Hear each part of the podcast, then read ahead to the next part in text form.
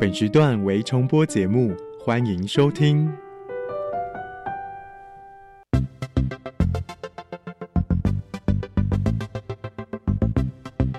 新科技大未来，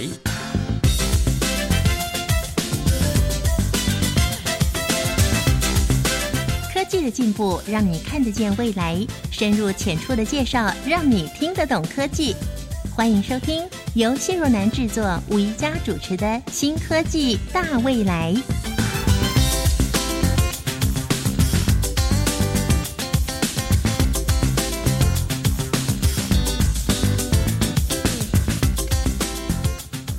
台湾的科技，台湾的发明正在世界发光。亲爱的朋友，欢迎与宜家一起在《新科技大未来》节目的一开始分享在国际上发光的。台湾科技就在十月十七号，第十三届波兰华沙国际发明展揭晓了。我们台湾代表团在二十五个国家、超过四百件作品参赛的激烈竞争中，获得了三个铂金奖、十九面金牌、十四面银牌、三面铜牌，总成绩呢排名世界第二。而我们台湾获奖作品最吸睛的。这是由空军航空技术学院徐子圭上校以及屏东科技大学戴昌贤校长共同合作开发出的一艘运用空气和水就能够变出柴油的船哦。以二十吨的大型游轮作为例子，由台湾出海到南极，半年的时间来回，光是靠海水跟空气。就可以带回满满的二十吨的柴油，号称是绿能科技的诺亚方舟。这个具风、光、浪耦合能源截取以及洁净能源动力系统的船舶，一举就拿下了大会最高荣誉的铂金奖哟。我们会在十二月份的节目中邀请到得奖人徐子圭教授来跟听众朋友分享他的另外一个发明——多光谱垂直起降 UAV 无人飞机。那在今天节目中，宜家要介绍的这项科技也是台湾之光哦。目前已经取得了台湾、美国以及澳洲的专利。这是一项适用于疫苗佐剂、药物传递。黏膜制剂以及美容医学的可吸收高分子体，我们邀请到了国家卫生研究院黄明熙副研究员来为大家介绍这项发明。首先，我们进入今天的第一个单元，为大家介绍什么是高分子体。创意嗨一点，哇哦！各位听众朋友，大家好。欢迎收听创意嗨一点单元，我是音箱。今天要介绍的研究是由国家卫生研究院研发，作为疫苗控制释放的可吸收高分子体。本研究让疫苗中的药物更容易被人体吸收，而且以无负担的方式被人体代谢出来。可吸收高分子体是如何被制作出来的？今天我们邀请到国立清华大学材料学系周卓辉教授，带听众做初步了解。啊好，呃，各位听众朋友，大家好，我是周卓辉，呃，在清华大学教书，自美国密歇根大学高分子所毕业之后呢，就在加州 IBM 的研究中心，也是高分子科学技术部门啊，这个担任了将近两年的这个博士后客座科学家。今天就是主要要谈论的主题叫做可吸收高分子体。那想请问教授，呃，对于这个东西，您呃有什么样的见解呢？应该叫高分子了，哈，叫高分子材料啊，或者叫聚合体，好，那那讲到这个就听起来好像很有学问。那我们把它讲的比较白话一点，连一点学问都没有。譬如说，塑胶、橡胶、纤维、涂料这些东西都是高分子，这些都是高分子。那高分子呢？啊，又分为天然高分子跟合成高分子，也就是人工高分子。天然的像天然橡胶，啊，说或者是像是天然的纤维素，就是从树木里面去提炼的。那最早期的时候，像我们用的纸张，纸张的纤维素，其实它也是一种天然的啊，它是一种天然的高分子。那像淀粉啊，淀粉它是一种多糖类的，那它是一种天然的高分子。那你说可吸收的话，哈，像可吸收这种高分子，呃，在我在 IBM 的时候，那也将近就是快要四十年前，啊，就我们就有邀请到这个在美国做这一方面做得非常好的一个学者到 IBM 来做访问，然后他也做了一些演讲。那它的这个可吸收，当然它特别指的是说人体可吸收了哈。它的重要性就是这样，就是说这种人体可吸收的高分子呢，啊，它可以运送什么呢？比如说它可以运送药物啊，或者是运送麻醉剂，然后呢，把这些麻醉剂或药物呢送到特定的地方。那因为它靠着高分子把它绑住了，所以呢，它不会到处乱跑。因为像以麻醉药来讲，如果到处乱跑，跑到不该跑的地方啊，心脏，譬如说跑到心脏，心脏停掉了，那跑到脑袋，脑袋停掉了，啊，这个很危险。所以呢，在大概很久以前就有人发明啊这样子的东西，就是说他把麻醉剂跟可分解式分解之后为人体能够为人体所吸收的这种高分子呢绑在一起，然后呢，它比如说先产生麻醉功能，而且是局部麻醉哦，啊，就是你要麻醉的地方。要开到地方麻醉，离开这个之外呢，它就通通还是活生生的啊，运作非常的正常。那那这个麻醉，比如麻醉功能达到之后呢，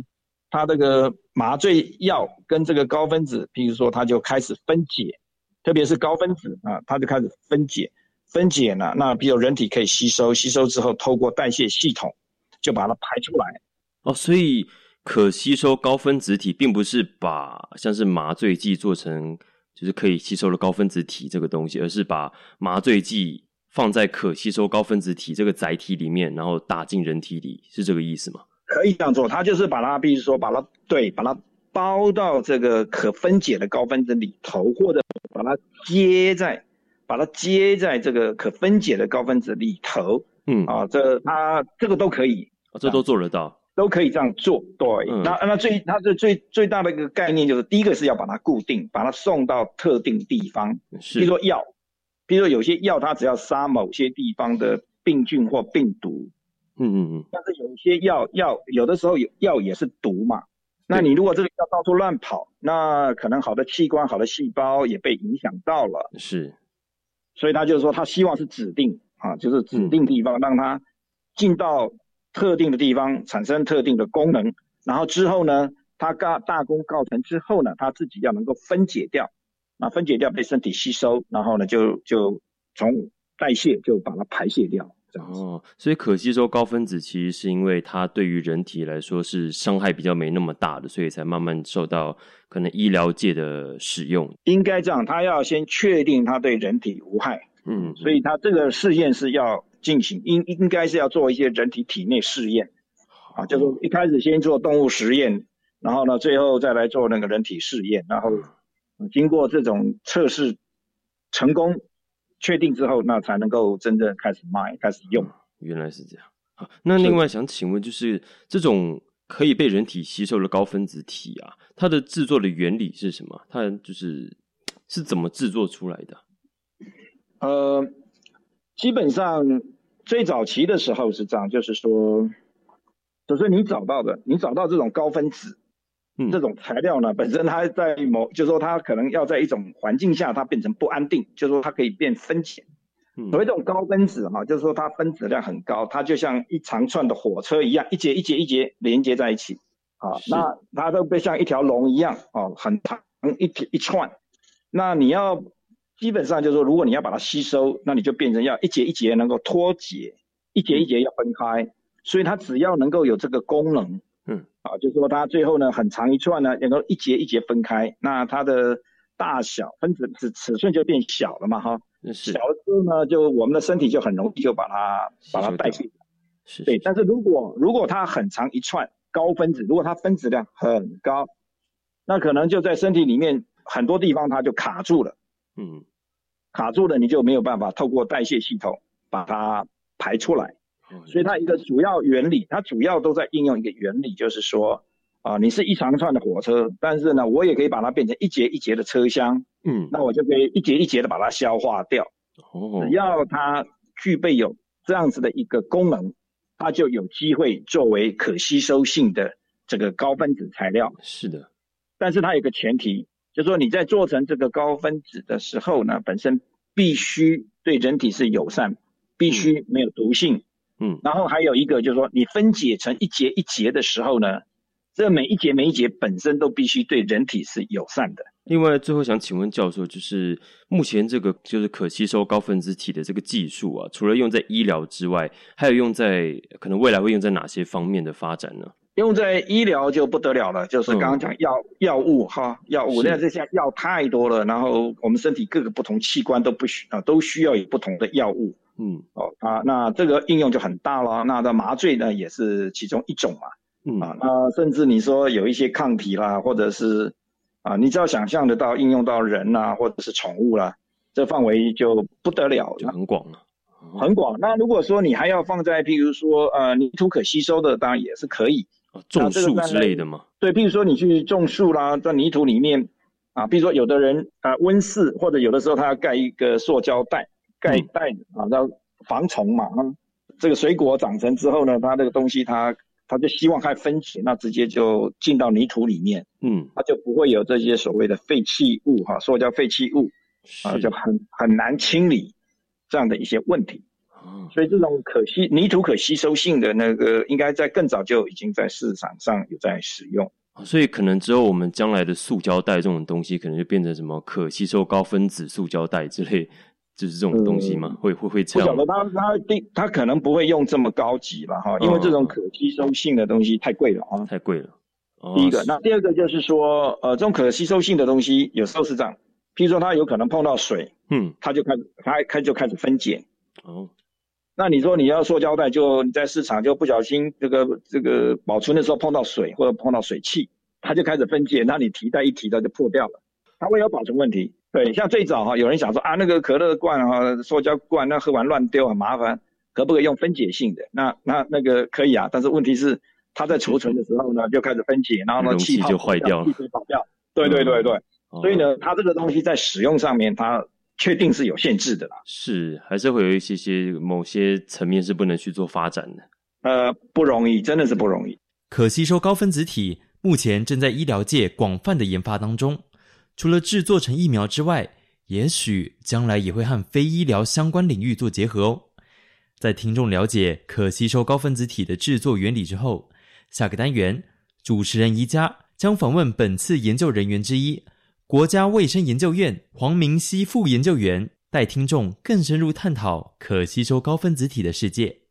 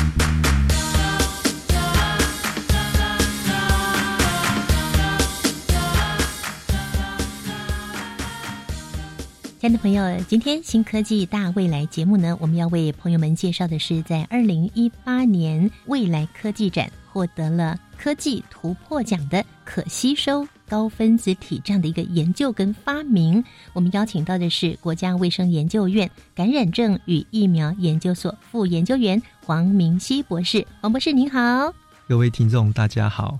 首先来给我们介绍一下这样的一个研究，它的主题是可吸收高分子体。到底什么是可吸收高分子体呢？简单的说呢，可吸收高分子体它就是由生物可吸收高分子所构筑而成的一种油膜载体，它就是乳液的变化型。讲可吸收高分子体的话，大家比较不太了解这样子，那我们就可以把它想成是一种乳液，只是它是一种变化型，这样子就是它的成分更加的经过确认，希望它能够可以用在身体里面。那一般的如意要调保养皮肤用的吗？对对对对，像一般我们在讲的如意的话呢，我们要保养皮肤啊，或者是美白的这些如意，它基本上就会用。传统的乳化剂来调配，这些是用在外用的话呢，安全系数的话还不用那么的讲究。如果这个东西是要作为我们一种药物啊，甚至是疫苗的一种控制释放的形式的话呢，那这样子的话，它的安全系数就要更高。那所以我们就会有这样子的想法，然后来开发新一代的乳液。然后专门来让我们用在身体里面的哦，是我们一听乳液大概就懂一半了。美女们都喜欢保养皮肤，那大部分都会有东一罐西一罐乳液啊。那这个我们听起来就懂了，它可以保护我们的肌肤，然后有保水功能。它有很多不同的功能，就对了。那个是乳液，是用在我们体外的皮肤上的。但你们所研发的这个可吸收高分子体，我看的影片的最后呈现是乳白色的。对对对，对。但是它感觉起来就像乳液的样子。哎，其实这是一种，它就是乳液，它就是一种乳液，但是是要在体内运作的。只是因为我们这一项研究它的最初的缘起吧，就是为什么我们要做这件事情呢？我们是主要是要拿来开发新一代的疫苗哦，这样子是要拿来控制释放或者是调配疫苗的新剂型。我当初接下这个任务的时候，我第一个考虑的就是它的安全系数一定要更高，嗯，就不能够像是一般我们所要调配的外用型的这种的乳液这样子的话，来作为更新一代的研发这样子。所以我们在它的调配乳液的成分的时候，就要。更严格的去考量它的安全性。您刚说您接到这个任务，表示说这个是国家卫生研究院的一个很新的计划喽。嗯嗯，说新吗？因为这个也已经是就是当初我进国卫院的任务，因为我们国家卫生研究院是任务导向的。呃，我的任务就就是来开发新的疫苗的新剂型，嗯，这样子，然后来配合我们所里面的一些。重点疫苗，比如说是禽流感啊、流感疫苗，或者是肠病毒的疫苗，这些新一代的疫苗，然后来调配它的新剂型。疫苗的新剂型是什么意思啊？就是它本来就有疫苗了嘛，对不对？就目前已经有这些的疫苗了嘛？当初会有我们的这一个平台，就是希望说把现在已经有的疫苗，可能这个疫苗需要很大的剂量，然后让它剂量少一点。或者是原本要打一针、两针、三针，甚至于四针，嗯，才会有效的疫苗，然后经过剂型的调配，然后可以让它一针就搞定了，就是一针就可以来避免掉这个疾病的传染，这样子，嗯，希望能够用剂型的这种改良。所以国卫院是朝这个方向在做研发，那您就接下了这样的一个任务。对对对，嗯，那从接下任务到现在已经多久了？到现在已经十五年了。难怪你刚刚说不太新，可是对我来讲，哇，我第一次听到耶！哎，可是我过去啊，对于什么高分子啊，我的印象是，呃，纸尿布，要不然就是卫生棉，但是里面有个吸收的，可以吸收水，大量吸收水的，我就觉得很怀疑，为什么还可以打到体内呢？您讲的是那个市面上有一个产品是高分子可吸收体，那它主要的功能是它这种高分子它可以去吸收大量的水分。我们的可吸收高分子体它刚好颠倒，它不是可以吸收什么，它是可以被吸收。就是它这个东西，因为它的材质的关系，所以它在呃进入身体里面，呃不管是人体还是动物体内。它进入身体里面之后，它就会开始慢慢的分解，然后被吸收掉，被我们体内吸收。对，所以这是有点不太一样的，就是它是被身体所吸收。所以您研究的这个是可吸收高分子体，对对，是被我们体内吸收的。对对对。而纸尿布或者卫生棉的那个高分子可吸收体，对它是可以吸收水分的。对，那个高分子可以去吸收额外的东西，这样。可是你知道，七个字只是颠倒而已。对呀、所以刚好是完全作用完全刚好是相反，相反哎是它可以我们的东西确保我们在体内是可以完完全全的被消化，然后代谢，然后吸收掉，这样子。所以您接这个任务十五年了，嘿，一开始一定要去寻找哪一类、哪一个物质可以拿来做研究，一次又一次的实验。因为当初我在十五年前，我们那时候就其实有一个非常重要的，一大家觉得是非常恐慌吧的感染病是禽流感这种感染病。嗯那国际间的药厂也都是针对禽流感这种很有可能会爆发大流行的这种疫苗调配，针对这些新的疾病产生出来的新的疫苗，然后他们调配新的配方，他们也是希望说能够在大流行的时候呢派上用场这样子。嗯，那所以他们就调配出不同的，比比如说是像 Novartis 调配出呃 MF 五十九这一种乳液的佐剂这样子，那 GSK 他们调整出一个叫 AS 零三的这种佐剂，嗯嗯，那这些都是国际的药厂，他们都有自己的专利，然后自己的产品。那我们台湾那时候就是我们也有想要研发新的一代的呃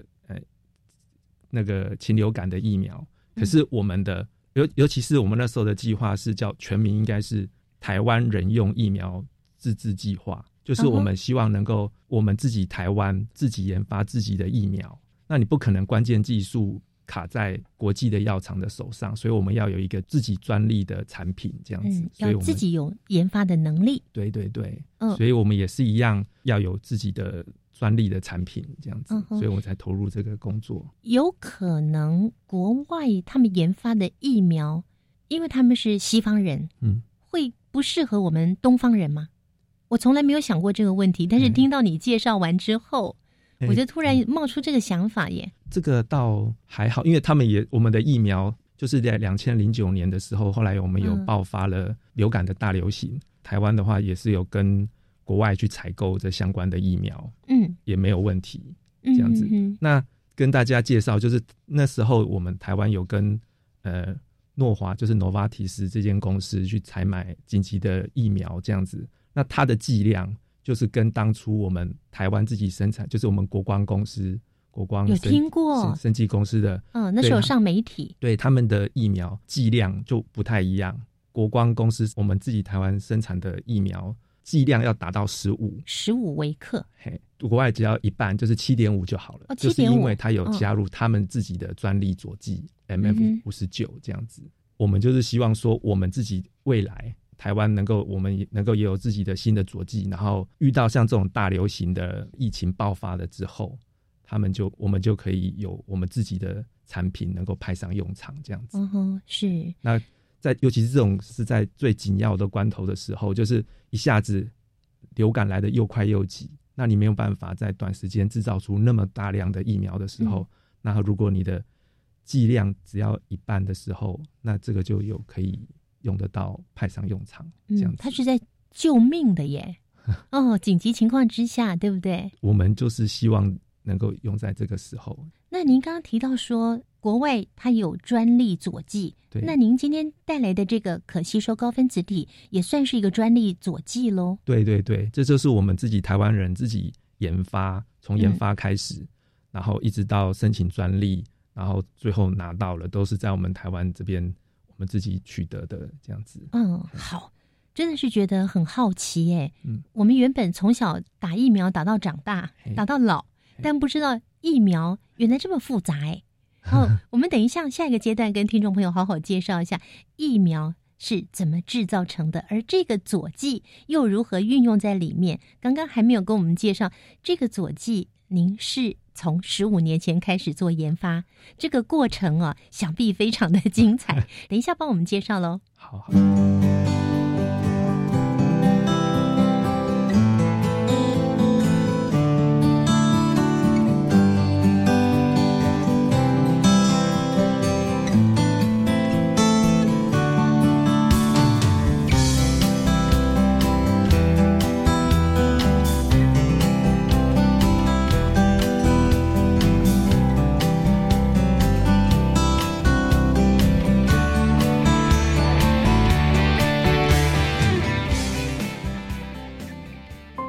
终身学习，让我们拥有知识富足与健康心灵。中国古典诗词的您，欢迎收听新奇讲座。不是天上掉下来的礼物。今天呢是民国一百零九年，对大多数人来说，主题是你有没有被爱过？每周日早上七点到八点半，新奇讲座陪伴您进行知识的光合作用。新奇讲座，欢迎收听。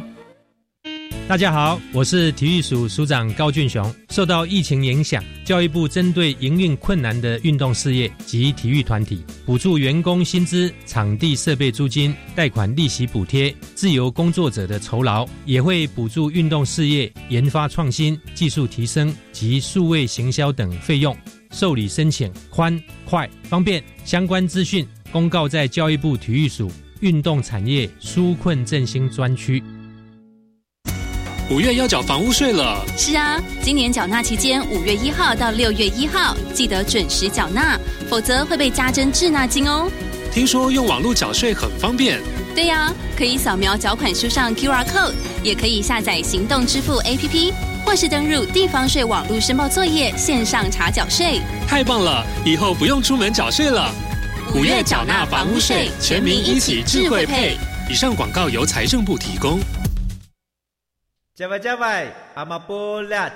扎根格玛西卡斯达斯，迪加古拉布古列列。大家好，我是来自台东的胡代明，这里是教育电台。那罗哇那咿呀那呀哦哎呀，那是你呀鲁玛的呀恩哦，朋友们就爱教育电台。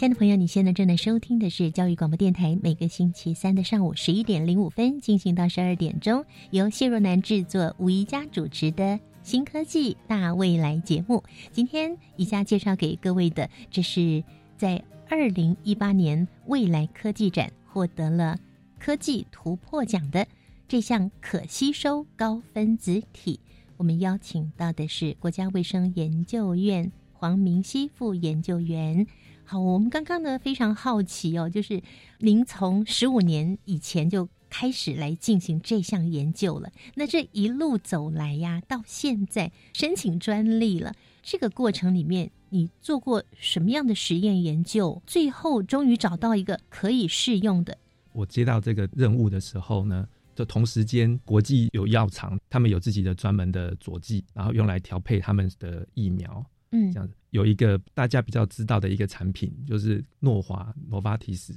之前的 Novartis，他们之前有生产一个佐剂叫 MF 五十九，这用来干嘛呢？他们就是来调配我们两千零九年大流行流感的那个时候，他们也有卖到我们他们的产品，也有卖给我们台湾，然后被我们台湾的民众也有实打的这个产品。从国外买来的这样的疫苗很贵吗？他们的佐剂成本是不贵，可是因为他们为了这个佐剂，也花费了至少三十年的时间，从研发开始到最后临床实验，到后来可以用，也花了三十年的时间。嗯那这些三十年的研究的成本下去平均下来，所以他们后来的那个产品的价格是很贵的。了解了嘛？这三十年的人力啊，和投进去的这些资本，全部都算在里面。对对对，嗯，那当初两千零九年大流行的时候，我们台湾政府我们有给呃民众施打两种疫苗，一种就是瑞士诺华公司他们发展的流感疫苗，跟台湾的国光公司我们的呃流感疫苗。国光公司的流感疫苗是没有添加佐剂的，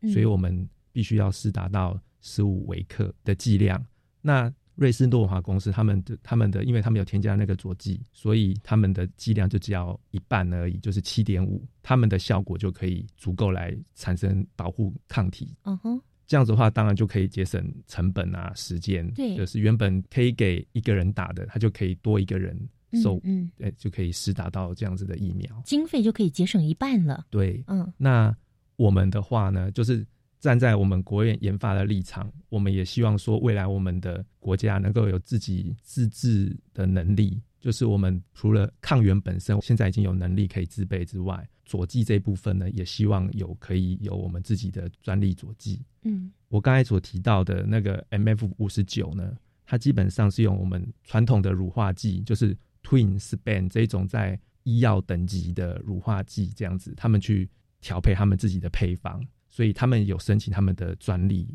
因为我们要第一点避开他们的专利，第二点呢，原本的那个有哪一些缺失，我针对这一点来做改良。我们就是希望说，可不可以用生物可以吸收的高分子这种材料，然后来取代他们的呃 Twin 跟 Span 这两种乳化剂，这样子。所以 Twin 跟 Span 的这个乳化剂跟你们的乳化剂是不一样的，对对对，内含物不一样。就是他们的基本的那个架构就是不太一样，我们的就是比较高分子的形式，嗯，这样子。高分子的话，在身体里面，因为它分子量比较高，它会比较稳定。可是如果太稳定的话呢，对身体也是不太好的。所以我们就希望说，我们的材料，我们那个高分子乳化剂，它在身体里面，如果又是可以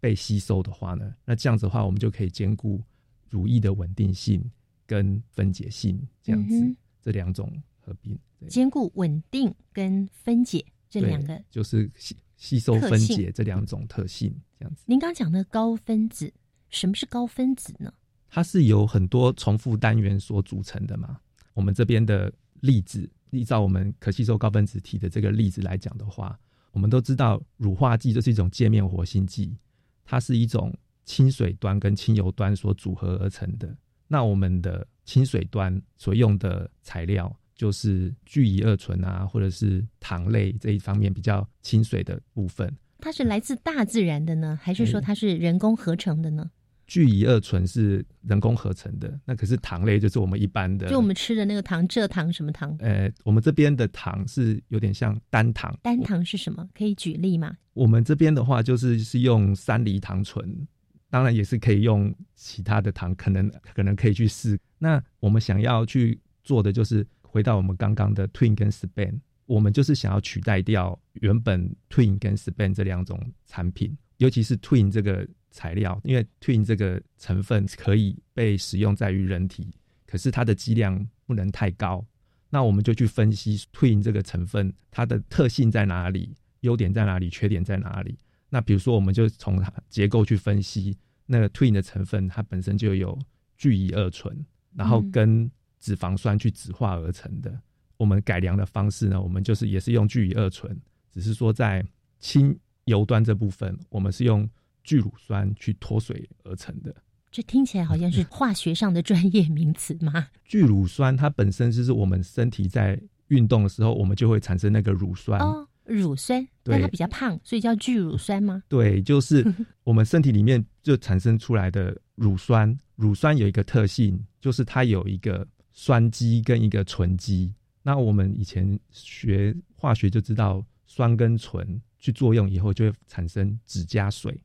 嗯所以就会一直脱水，一直脱水，一直脱水，它的整个分子量就会一直增加、增加、增加。所以我们在实验室做合成的时候，就是一直把水分一直去掉、去掉、去掉，嗯它自己就会合成了聚乳酸。如果把聚乳酸丢回去到水里面，比如说像进去植入我们的身体里面的，我们百嗯分之七十都是水。对，它就遇到水以后嗯呢，它就会又回到我们原本的酸跟醇，又被切成一小块一小块，回到原本的乳酸。在我们身体里面的话，因为我们本身就有乳酸代谢循环的管道，那它又会回到我们原本的乳酸，然后去代谢循环的那个管道被我们代谢掉。嗯，就不会积存在体内。对对对，那这就是我们我们的材料跟 Twin 的差别。所以尝试了多少次，你一定是用了好多个不同的材料拿来试试看，不行再换一个。对对对，我们分成两个阶段，我们是先把 Twin 置换成为聚乙二醇的生物可吸收高分子，然后先把这样子的材料跟 Span 去做搭配，就有我们的第一代的产品。嗯那所以就有我们的第一代的专利。嗯嗯，那之后呢，我们第二代就是说，希望能够把刚刚讲的 Span 另外一个成分给取代掉。嗯所以我们也是一样拿 Span，它是由三梨糖醇去去掉一分之水以后，再跟脂肪酸做结合嘛，那我们取那个三梨糖醇，可是我们的氢油端一样都是用乳酸去去水、去水、去水，然后这样把它加上去的。嗯所以我们的材料也是一样，像呃 Spain 一样有清油端、清水端，只是它的清油端那一部分一样，跟刚刚聚乳酸一遇到水以后，它就会开始又切切切切回原来的小分子，嗯这样子。它在使用的时候跟 Spain 是一样的，可是，在体内分解的情况跟它是不太一样。所以你们试过几种材料，才找到的最后一个剂型？这应该不是说几个材料，应该是说花了几年的时间。这个就十五年嘛，没有，我们在十五年来可能是花了一半的时间是在合成，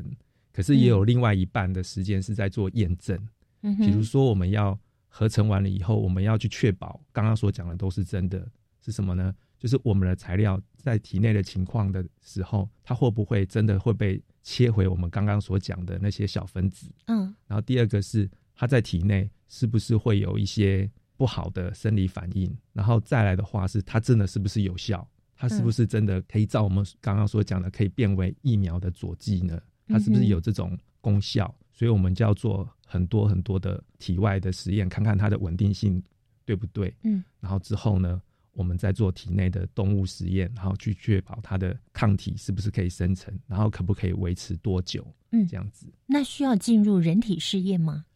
呃，目前为止的话，当现在还没进入还没有进入这样子。但是未来会进入人体实验我。们是希望说，因为人体实验需要很大量的经费，那我们的实验室没有办法负担这些经费，所以我们是希望说，我们的产品能够有呃厂商或者是研究机构愿意跟我们一起开发，进行下一个阶段的测试。所以您今天带来的这个可吸收高分子体，就是一种疫苗的佐剂。对对对，所以每一个疫苗它都一定要有这个佐剂才可以嘛？在施打的疫苗当中，其实很少有需要佐剂的。那为什么你们要研发佐剂？就是有需要的时候，比如说我们想要有五合一，像我们现在的疫苗有五合一、六合一，嗯它就有添加佐剂在里面。哦，那好处就是它需要有一个载体，让这五个不同的抗原能够调和他们。调和他们，然后打一剂。呃，现在的五合一也是需要打四剂，他把五个不同的疫苗混在一起，可是也是一样要需要四剂才可以有一样的效果。这样那为什么那么麻烦呢？我五剂嘛，第一次打 A，第二次打 B，第三次打 C，第四次打 D 呀、可是他他分开打的话，就是每一个去乘以四剂。哦，这样子 哦，可以少挨好多针呐、对对，所以他们我们研究人员是有各方的去考量，对，然后去嗯希望把我们原本要打的很多剂量可以把它，放在一起。对对对，所以这个佐剂它的功能是，呃，佐剂它只有一个定义，就是让原本的疫苗更好，就叫做佐剂。嗯那至于什么叫更好呢？就是原本要打三针、四针的疫苗，希望可以一次一针就来搞定，或者是原本要高剂量的疫苗，然后希望我们添加了一些比较便宜或者是比较稳定的成分之后呢，可以希望能够把原本的高剂量让它低剂量就已经有效果了，这样子可以嗯节省成本啊，也可以降低风险，因为剂量太高的话，怕会有副作用。嗯嗯这样子嗯我们就可以经过佐剂的添加，希望剂量可以少一点。另外的话是未来也有可能是原本希望针剂的疫苗可以变成比较舒适的形式的，比如说像口服或者是像鼻黏膜来来吸收这样子。鼻就是用黏膜吸收可能喷剂还是什么的喷剂，对，就是我们希望我们希望疫苗可以不用再用施打的方法，就是用鼻黏膜这样喷一下，喷一下鼻子，它就有效果。这是对于人类 用的疫苗是这个样子的。那如果喷剂的话，它可能施用在动物疫苗的话，可能嗯比如说像养鸡场，它不可能一只一只鸡一只鸡把它拿过来一直打。现在我们是用这个方法，一只鸡一只鸡的打打这些鸡。可是如果如果未来我们是嗯希望说养鸡场的上面的喷雾，它如果添加我们的疫苗，就可以用喷洒的方式。那这样子的话就不用，就可以减少人力物力。嗯这样这是未来我们所希望的方向。是，所以就是要加了佐剂，它才能够用喷的方式就能够有效。对，我们是希望有这种进展。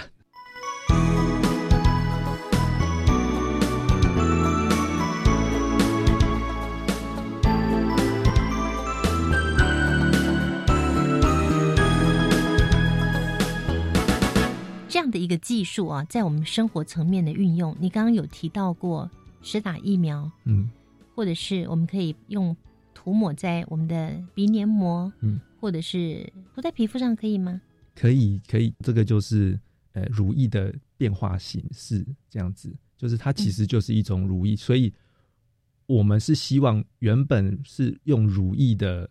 这些材料，嗯，或者是这些不管是呃。化妆品啊，或者是药物的脂肪，它如果是原本是用乳液来作为递送系统的载体的这种，那我们的可吸收高分子体希望都能够取代掉它们的这些功能。好，经过黄博士这样的说明之后呢，我们大致上有一些了解了，原来这个佐剂它是相当有功能的。刚刚讲到这些的运用方式，是否还有其他的应用方式呢？那我们刚刚有提到的是说，我们佐剂是用在作为预防型的疫苗，因为我们只要一讲到疫苗，我们就是预防型的，预防不要得到某种疾病，比如说像流感啊、肠病毒这样子。那另外一方面呢，可以用来作为治疗型的疫苗，嗯，比如说我们现在有越来越多的研究，然后来希望说能够借由免疫的调节。然后来抵抗我们的癌症，调节免疫系统。哎，对，通常会有癌症的患者，他的免疫力都会比较低下。嗯，那我们刚才提到说，佐剂可以用来提升免疫力，有越来越多的研究来使用佐剂用在癌症免疫的这个方面，希望我们借由提升或者调节癌症病患的免疫力，嗯，然后呢，搭配我们的现在有用的免疫疗法用在这方面。目前只有一个产品，就是癌症的治疗型的疫苗，它是使用一种叫 ISA 佐剂作为他们的癌症免疫的佐剂。那它的效果非常，就是还蛮不错的，而且已经美国的 FDA 已经已经核准它使用在那个癌症的患者。只是说，因为它的剂型是需要用包覆的形式，所以它用的油非常非常的多，所以。在那个患者的话，他会有局部部位会有施打太多的油脂在他的体内，局部的部位会坏死啊，疼痛会会有这种现象。那当然，因为他已经有得到癌症，所以他这些的话他可以忍受。可以不过我们还是希望说，我们未来的发展呢，可以让我们的油脂不要用到那么多。我们在讲的这个可吸收高分子体的话，它基本上用的油脂没有那么多，所以它施打的时候呢，比较不会像。那个 ISA 这种剂型就是会有一些不舒服的这种状况，这样子，我们是希望新一代的的产品能够诶更能兼顾效用跟那种舒适性，这样子。那黄博士，你们研发的佐剂可吸收高分子体佐剂，凭什么可以提升免疫力啊？其实最主要的功用是在于它的核心的油脂那一个成分，那因为。单纯只是核心的那个油脂的话，它因为油的话，直接施打那个油的话，它第一个不太好调配，第二个你施打的的时候也不好施打，然后再的话就是油脂太多的话，会造成局部的组织的坏死。我们才希望用高分子，那其实我们的高分子只是用来稳定那个油脂，真正作用的是那个油脂。那不只是我个人，还有国际的团队，我们就。就是大家都有在来评估各式各样的油脂最适合，然后来调节免疫的这种油脂。那我们常用的那几种油脂，然后大家都在做研究。您刚刚提到说，在国际上也有很多团队一起都在共同研究这样的技术呢。在科学的研究上有哪几项突破呢？那我们这项研究已经取得了台湾、美国还有澳洲的专利，那也在发表在我们。生医材料啊，疫苗领域最权威的国际知名的期刊里面，那它主要有几个科学上的突破可以跟大家分享。第一个，它就是柔软的，因为它就是一个乳液，所以我们本身在施打的时候呢，它很容很容易用我们一般在打那个胰岛素的那种针头，很细的针头，它就可以用来施打我们的可吸收高分子体。因为通常我们一般在作为控制释放的话，我们会使用一种载体，那通常都是很硬的颗粒，打下去的时候，在局部部位一定都会非常的疼痛。所以要用比较粗的针头。对，一般的话要用比较粗的针头。那我们的话是用胰岛素的注射胰岛素的针头，那种非常细的针就可以很容易的来做施打，就减少疼痛感。对，那再的话就是安全 safe。那我们的材料所有的成分一定都是可以被身体所吸收代谢的，所以它是呃安全性质非常的好。然后它再的话就是突破呢，就是它是非常的细致，就是它是。很 small 的，它是介于微米跟纳米等级的这种粒子，就是它非常非常的小。看看我们那时候是希望我们的载体是希望是次微米等级的，可以用来做针剂，然后纳米等级的话就可以用来喷雾的这种形式给予的剂型的话，嗯然后自海的话，它是非常的 smart，就是非常的灵巧，它可以用来吸附，可以用来包覆。看看我们所希望的免疫反应是希望它越早越好，越快越好，还是希望它能够很持久性的一直缓慢的控制释放？那还有一个突破呢，就是它非常的简便，它只要用一般我们实验室可以取得的基材，就可以来调和我们的乳液，就是它不是需要像有些乳液，它需要高压的情况底下，那这样子高压的情况，呃，非常会伤害那个。蛋白质啊，或者是我们想要包覆的这些这些材料，嗯，这样子，所以它是非常的呃简便这样子。然后最后一个，当然我们的作为一个载体呢，它就是希望它对于呃呃动物体内的免疫生成性可以提升。然后我们也用小鼠的动物的模式呢，也证明了这一点，这样子。嗯哼，未来呢，运用在人体试验。好然后就成功了。我们是希望我们的下一个阶段能够证明它可以在人体也会有同样的效果。哇，真是太棒了哈！今天这集节目呢，让我们知道原来啊，疫苗没有那么简单，还挺复杂的。光是一个佐剂，今天我们访问的黄明熙博士，他就研发了十五年的时间。这个团队不仅你一个人吧？当然还有其他的研究员。他们也是用来做疫苗的效果的验证。我们也有我们的其他的成员，然后来验证说他们在诶适合在哪一种疫苗，比如说我刚才提到的预防型的呃流感啊、肠病毒这种疫苗，那它需要有动物的模式。嗯，我们就希望我们的产品就给他们做验证，这样。所以我们是很多团队合合作的。那在治疗型的话，也有那个癌症疫苗的的团队，我们也有互相的。合作，然后来来来来配合，然后共同来研发，说这个产品到底，呃，需要的的点在哪里？然后我们希望去克服的点在哪里？然后我们希望我们很多就是其他的人能够告诉我们有哪一些疫苗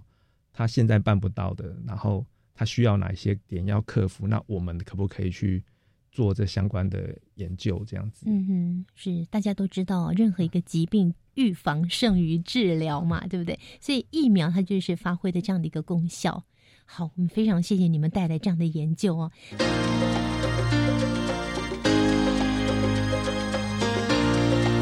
科技好生活。